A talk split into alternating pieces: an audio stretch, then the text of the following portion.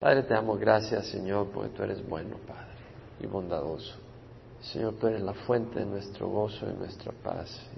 Que te manifiestes, Padre, y disfrutemos de tu presencia y te glorifiquemos, Padre, que podamos honrarte con la actitud de nuestro corazón y con el gozo de tu Espíritu, Padre. En nombre de Jesús, amén. Seguimos con el Salmo 119, versículos 97 a 104. Cuánto amo tu ley, todo el día es ella mi meditación. Tus mandamientos me hacen más sabio que mis enemigos, porque son míos para siempre. Tengo más discernimiento que todos mis maestros, porque tus testimonios son mi meditación. Entiendo más que los ancianos, porque tus preceptos he guardado. De todo mal camino he refrenado mis pies para guardar tu palabra. No me he desviado de tus ordenanzas, porque tú me has enseñado. Cuán dulces son a mi paladar tus palabras, más que la miel a mi boca. De tus preceptos recibo entendimiento, por tanto aborrezco todo camino de mentira. Es un lindo salmo y esta es una linda sección de los salmos. El salmista dice, cuánto amo tu ley, todo el día es ella mi meditación. Bueno, pienso que cuando amas algo, si tienes pasión por algo, no te lo puedes quitar de la mente. Hace poco tuvimos el Mundial de Fútbol y la gente hablaba de fútbol. O sea, cuando tienes algo que tú amas realmente, absorbe tu mente. Cuando estás sediento en el camino, te quedaste sin agua y estás sediento y ahí estás sudando bajo el sol, no te aguantas para llegar a casa o donde sea a echarte un vaso de agua fría, ¿no? Y eso es lo que tienes en mente. Cuando te enamoras de alguien, no lo puedes quitar de tu mente. La palabra amar que menciona el salmista acá, cuanto amo a tu ley, tú sabes que en inglés puedes usar la palabra amar en muchos contextos. Puedes decir, I love my hot dogs, I love my dog, I love my wife. Es un distinto tipo de amor, ¿no? Pero usa la misma palabra.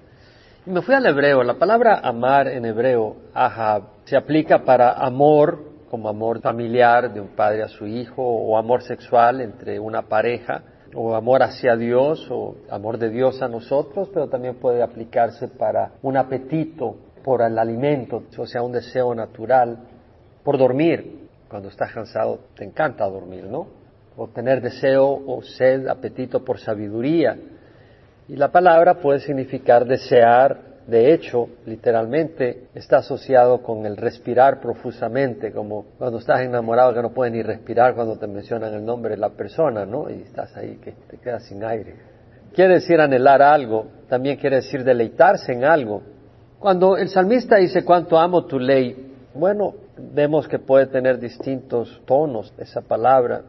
Hay muchas cosas que me gustan en la vida personalmente, porque se puede aplicar así como cuando tú dices, I love ice cream, ¿no? A mí me encanta el ice cream, es una de mis áreas débiles.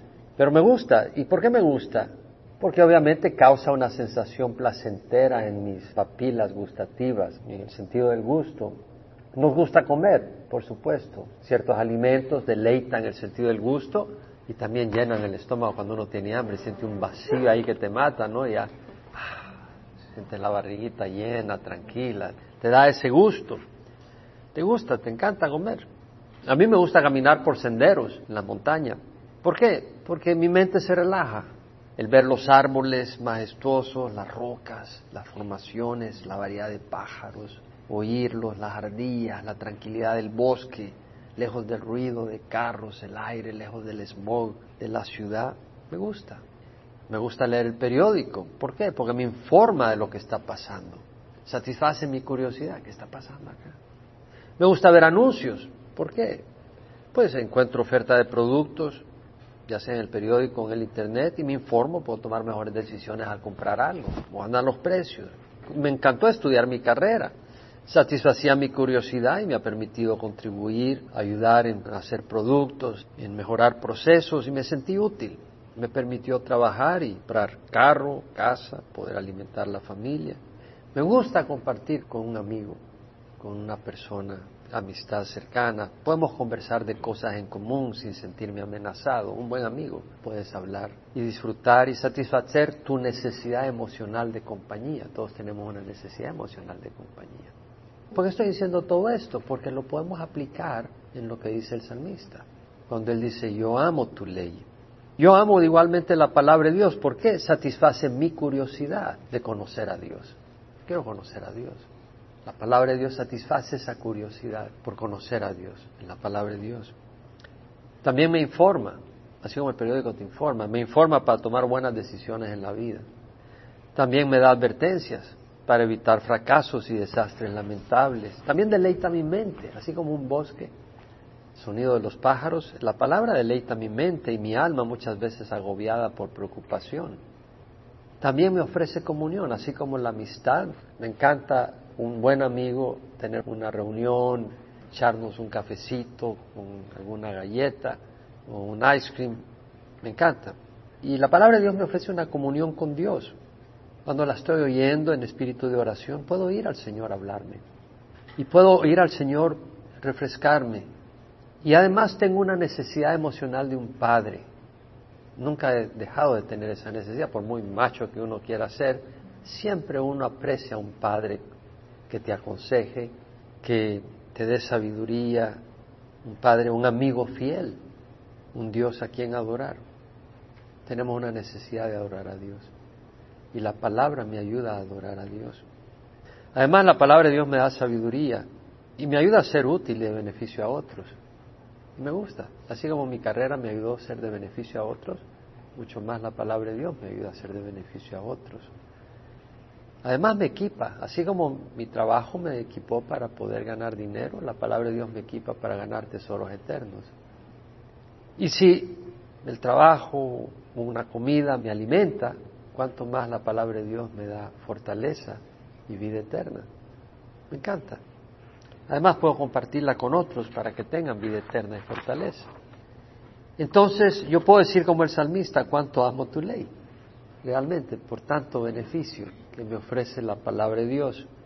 Y luego el salmista dice, todo el día es ella mi meditación. Y la palabra meditación, sikha, quiere decir meditar, reflexionar en espíritu de oración.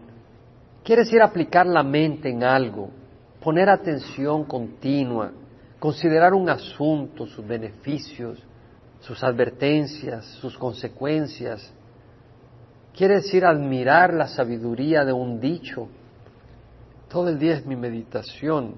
¿Por qué? Porque en ella siento la presencia de Dios.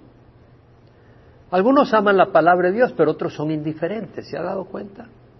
Dentro de la misma iglesia hay algunos que amamos la palabra de Dios y algunos que son indiferentes.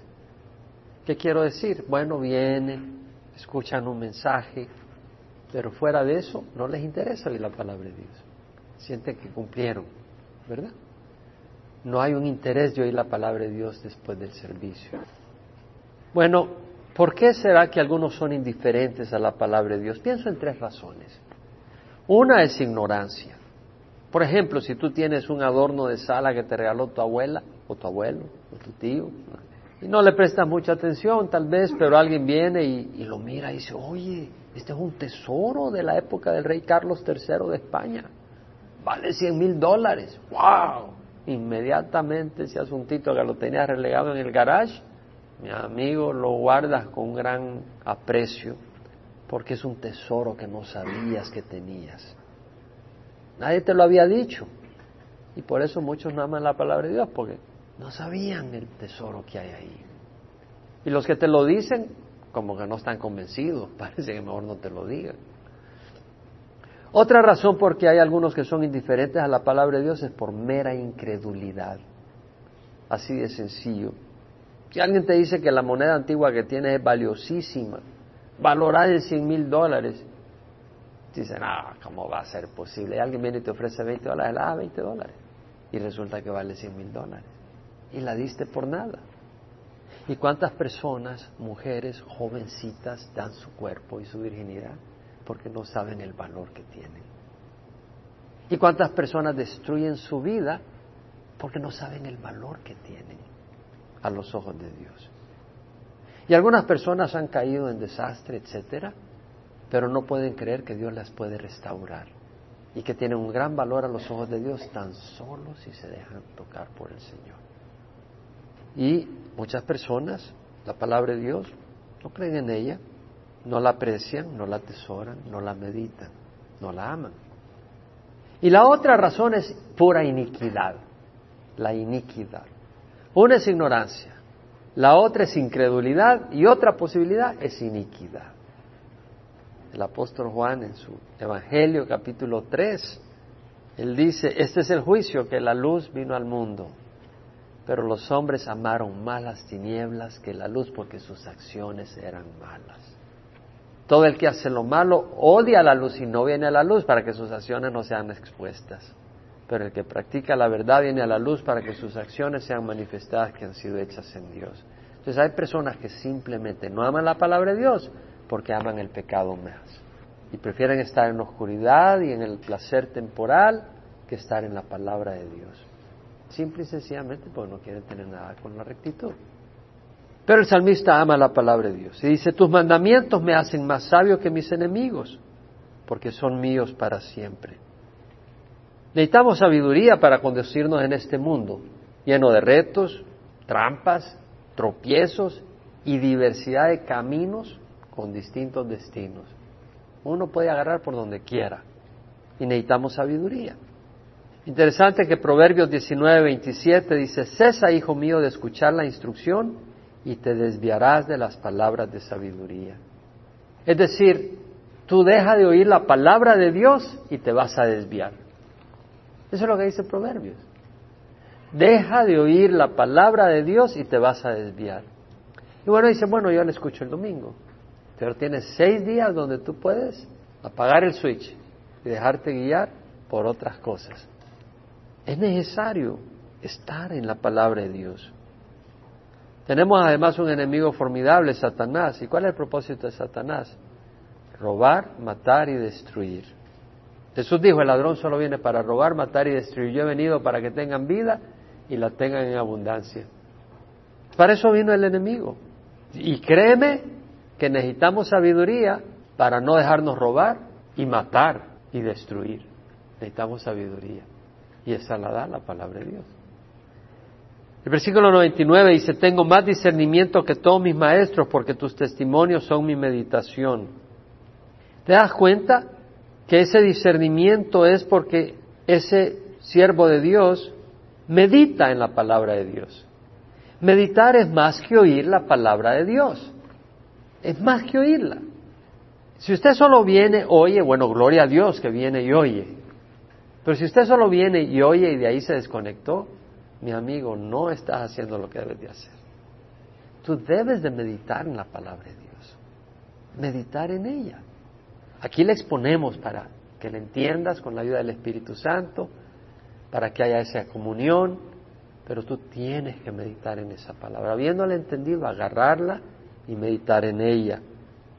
Tengo más discernimiento que todos mis maestros, dice. Y la palabra discernimiento la King James Version, la New King James Version y la English Standard Version dice understanding, entendimiento. La New Living Translation, la New International Version, la New American Standard la traducen insight, ese ver que no es tan aparente, ese ver más allá, ese discernir. La palabra en hebreo significa ambas cosas y tiene que ver con prudencia, tener entendimiento que te permite ser prudente, actuar con prudencia, proceder sabiamente, considerar algo, sopesarlo. Entonces dice, tengo más discernimiento, tengo más entendimiento que todos mis maestros, porque tus testimonios son mi meditación. La palabra de Dios te da entendimiento, discernimiento valioso. ¿Qué quiere decir? Quiere decir que por la palabra de Dios tú puedes ir más allá de las apariencias de las cosas, de las personas, de las situaciones, tú puedes discernir en una relación, tú puedes discernir en una situación y ver más allá de las apariencias. Te permite entender, te permite encontrar solución a problemas, cómo comportarte. Te da sabiduría para no conducirte de acuerdo a tus impulsos, sino ser prudente. No de acuerdo a lo que parece, sino con discreción la palabra de Dios te da ese discernimiento que te permite percibir y ver lo que otros no ven. Por eso Él dice, tengo más discernimiento que todos mis maestros, que todos mis maestros. Hay un puño de maestros en el mundo. Hay maestros para todo, para aprender a cocinar, para aprender a volar un avión, para aprender a poner azulejos, hay maestros para eso, para aprender a usar programas de laptop, para hacer reparaciones, hay maestros para todo. Y tú puedes tener mucho conocimiento. No, yo puedo poner cielo falso, yo puedo levantar una pared, yo puedo ponerte el circuito eléctrico de la casa. Tú puedes tener mucho conocimiento, pero poco discernimiento. No, puedes tener títulos universitarios y todo lo que quieras, tener poca sabiduría. Para decisiones importantes de tu vida, la palabra de Dios es la que da ese discernimiento para decisiones importantes en la vida. El salmista dice, entiendo más que los ancianos porque tus preceptos he guardado. Entiendo más que los ancianos, es decir, los años no garantizan más conocimiento. No necesariamente porque uno tenga mayor edad quiere decir que tiene más entendimiento. Para algunos pasan los años y siguen igual de, de burritos, simplemente un burrito más viejo. Algunos con los años endurecen más en su ignorancia y necedad, ya lo saben todo, no tienen necesidad de aprender. Es triste, ¿no? Cuando decimos, a mí nadie me enseña nada. Es triste si llega a esa situación. Nunca dejes de aprender. Y aprendamos lo bueno. Entiendo más que los ancianos porque tus preceptos he guardado. Tus preceptos he guardado. Es decir, no basta en oír. Hay que practicar las enseñanzas. Es como que diga, bueno, a mí ya me dijeron cómo manejar. No voy a practicar y ya puedo. No, no puedes. Tienes que practicar.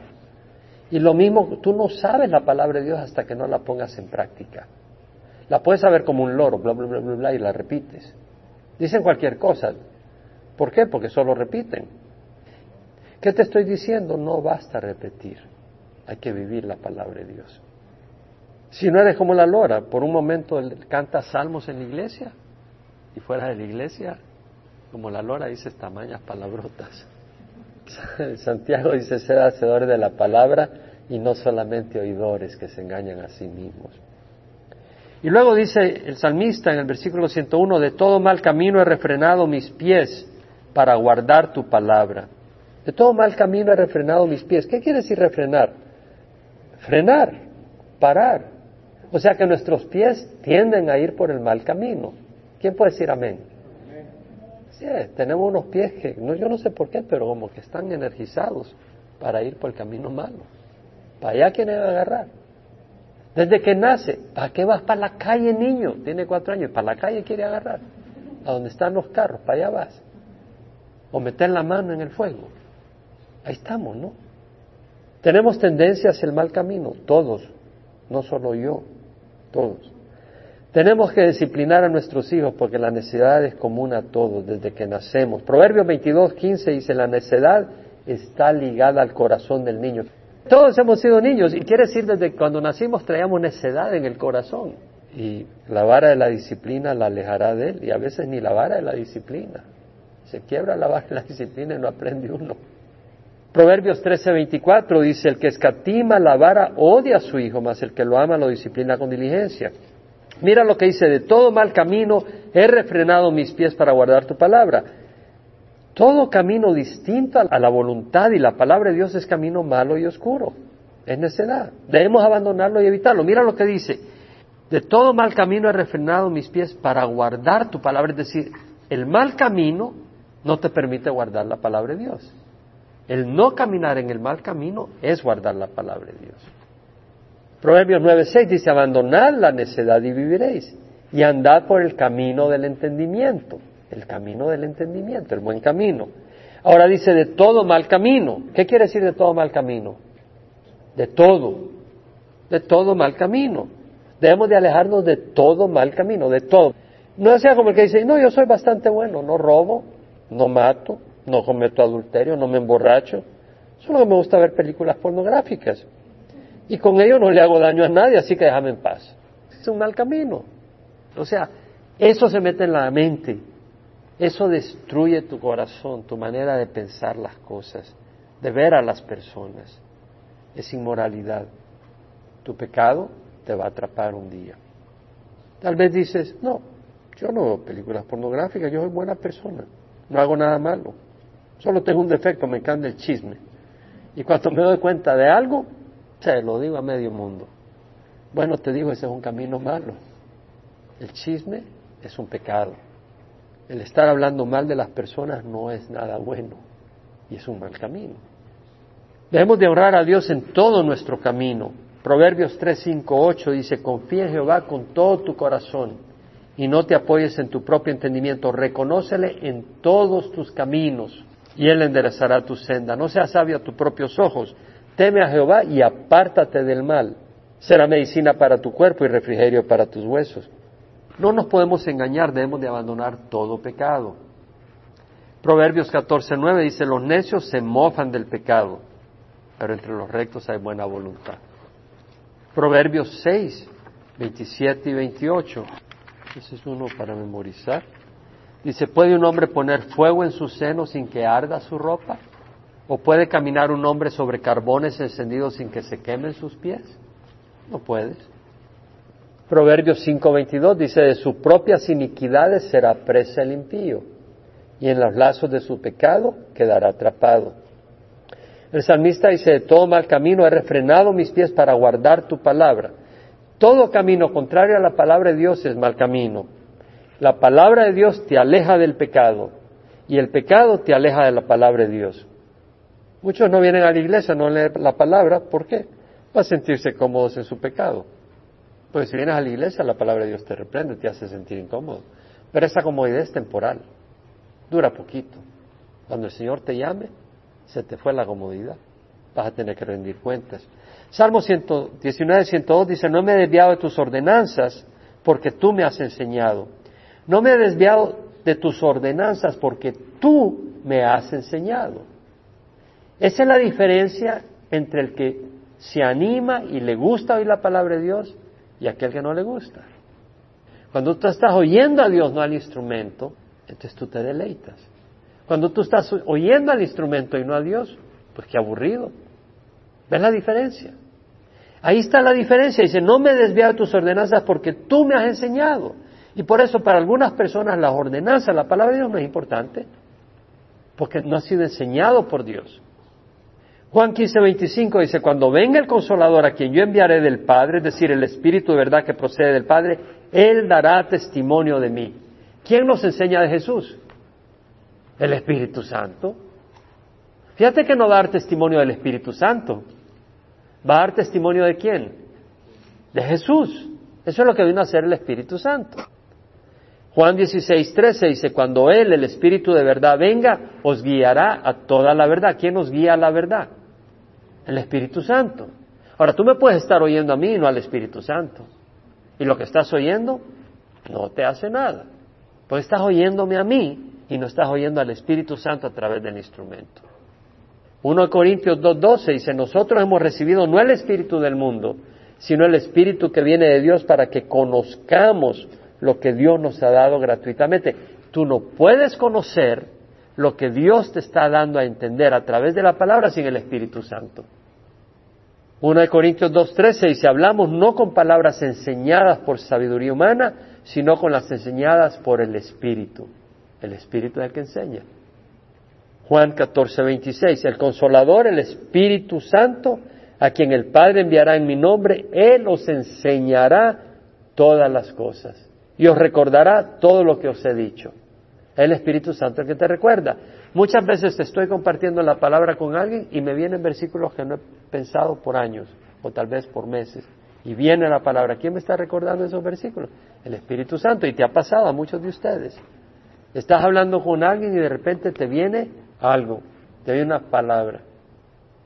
Le mandé un texto a alguien esta semana y me responde, ese pensamiento fue el que me levantó ayer. No es coincidencia. El Espíritu Santo puso ese recordatorio en mí para compartirlo contigo. El Espíritu Santo.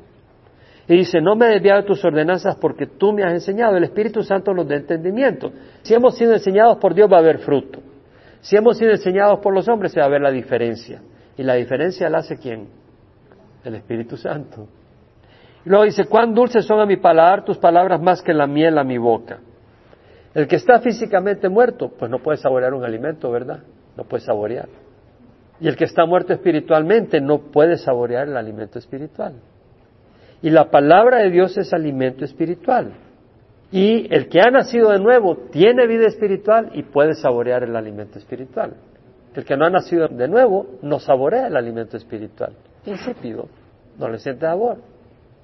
Entonces el salmista y los que hemos nacido de nuevo podemos decir, cuán dulces son a mi paladar espiritual tus palabras. más que la miel a mi boca. La miel es muy dulce, muy deliciosa, ¿no? Pero esto es más dulce. De tus preceptos recibo entendimiento, por tanto aborrezco todo camino de mentira. Dios con su palabra nos da entendimiento, nos ayuda a ver el pecado por lo que es. Nos da ojos para poder ver el pecado sin dorar la píldora, para ver la maldad que hay en el pecado. Nunca subestimes la capacidad de maldad que tenemos en el corazón. ¿Me estás oyendo? Tengamos cuidado. El Espíritu nos da entendimiento de lo que es malvado, de la corrupción, de la oscuridad, del egoísmo destructivo, de la ingratitud, del engaño que hay en el pecado. Por eso necesitamos la palabra de Dios. la palabra de Dios nos aleja de esa actitud, nos protege de esa actitud malvada. Y tal vez tú dices, no, yo ya soy santo, porque has estado caminando con el Señor, pero ten cuidado, tú te descuidas y el volcán erupciona ¿Sí me explico? Tienes que tener cuidado. Y ahora dice, de tus preceptos recibo entendimiento, por tanto aborrezco todo camino de mentira. Aborrezco todo camino de mentira. A través de la palabra de Dios. Proverbios 13:5 dice, el justo aborrece la falsedad. Oh, eres atraído. ¿Sí me explico? Eres atraído al pecado, pero lo aborreces también. ¿Por qué? Porque hay un ser espiritual en ti está el Espíritu de Dios, hay una naturaleza nueva que puede ver el pecado por lo que es con la ayuda del Espíritu y aborrecerlo, aunque haya una tendencia natural al pecado. Oye bien, de tus preceptos recibo entendimiento, por tanto aborrezco el camino de mentira. Es decir, la palabra define el camino de verdad. Y todo aquello, por más apariencia de bueno que tenga, que no está guiado por la palabra, es camino de mentira y de injusticia. ¿Podemos decir amén a eso? Entonces, los dos caminos no se encuentran. No pueden caminar juntos. Y Pablo nos dice eso en 2 Corintios 6, 14 a 16. No estéis unidos en yugo desigual con los incrédulos. Porque ¿qué asociación tiene la justicia y la iniquidad? ¿Qué comunión la luz con las tinieblas? La palabra de Dios es luz. Lo que no está permeado por la palabra de Dios es tinieblas. No puede haber comunión. ¿Qué armonía tiene Cristo con Belial? No puede haber armonía. ¿Qué tienen común un creyente con un no creyente en Cristo? No hay común. ¿Qué acuerdo tiene el templo de Dios con los ídolos? Porque nosotros somos el templo del Dios vivo, como Dios dijo, habitaré en ellos y andaré entre ellos y seré su Dios y ellos serán mi pueblo. Vamos a ir rápido del Salmo 105 al 102. Lámpara es a mis pies tu palabra y luz para mi camino. La palabra de Dios es una luz para el camino que vamos a seguir. Fuera de la palabra de Dios es oscuridad, aunque tú creas que tienes luz, es luz interna, esa luz es oscuridad. He jurado y lo confirmaré que guardaré tus justas ordenanzas, es decir, hay un compromiso en el corazón de querer obedecer. El corazón convertido quiere obedecer a Dios. ¿Puede? Sin el Espíritu Santo no. Pero quiere. Y con la ayuda de Dios puede. Pero tiene que querer. Entonces dice, he jurado y lo confirmaré que guardaré tus justas ordenanzas. Estoy profundamente afligido, Señor, vivifícame conforme a tu palabra. Una vez más, vez tras vez vemos el salmista expresando aflicción. Lo hemos estado estudiando. Cada miércoles sale alguna escritura que habla de la aflicción y de la lucha del siervo de Dios. Estoy profundamente afligido. Señor, vivifícame, es decir, revíveme conforme a tu palabra. Vamos a ser probados, pero no para siempre. Y podemos decir, Señor, levántame. El secreto está en poder tener el gozo en el fuego. Si no puedes tener el gozo en el fuego, la fe no te está funcionando. No lo digo para que te sientas culpable. Lo que quiero decir es que tenemos que poner los ojos en Jesús. Y cuando todo se quema y lo único que nos queda es Jesús, pues vamos a hallar gozo en Jesús. Y Jesús es suficiente. Te ruego aceptes las ofrendas voluntarias de mi boca, oh Jehová. Un corazón humilde. Dios mío, acepta mi alabanza y enséñame tus ordenanzas. Es Dios el que nos enseña. Enséñame tus ordenanzas. En peligro continuo está mi vida, con todo no me olvido de tu ley. Una vez más, el salmista sufriendo. Dice, pero no me olvides tu palabra, es lo que me sostiene. Los impíos me han tendido lazo. Vivimos en un mundo de trampas, por todos lados, pero no me he desviado de tus preceptos. Tus testimonios he tomado como herencia para siempre porque son el gozo de mi corazón. Tus testimonios, tus leyes he tomado como herencia. ¿Cuál es la herencia de alguien? Tus terrenos, tu casa, tu carro. Lo que tú tienes, eso cuando te mueres es la herencia que le das a tus hijos. Tu herencia es todo eso. Para el salmista, lo más precioso, sus tesoros era la palabra de Dios. ¿Qué mejor herencia hay a los hijos? Es la palabra de Dios. He inclinado mi corazón para cumplir tus estatutos por siempre y hasta el fin. Hay que inclinar el corazón. Hay que hacer parte. Uno tiene que hacer su parte. Ustedes la hacen al venir acá. Inclinamos el corazón para oír la palabra de Dios. Y hay que meditar en ella. Memoricen la escritura. Mediten en la palabra de Dios. Agarren escritura. Más de alguna vez algún hermano, alguna hermana en aflicción, le digo, memoriza una escritura que no puedo dormir, memoriza tal salmo, que tengo miedo, memoriza tal versículo, que tengo problema con el pecado, memoriza tal escritura. Memoriza, medita la palabra de Dios y te va a dar fuerza para salir adelante. Vamos a cerrar en oración. Padre, te damos gracias por tu palabra, que nos da sabiduría, nos da discernimiento, nos aleja del pecado, Señor, nos informa, nos cuida, nos da fortaleza, nos revive, nos ilumina, nos deleita el Espíritu Señor. Te damos gracias, te rogamos que miren la necesidad y la condición de cada uno de nosotros, Señor. Ayúdanos, Padre, a continuar en esperanza, protegidos de toda tentación, de toda maldad, fortalecidos por tu palabra y guiados por tu Espíritu. En nombre de Jesús. Amén.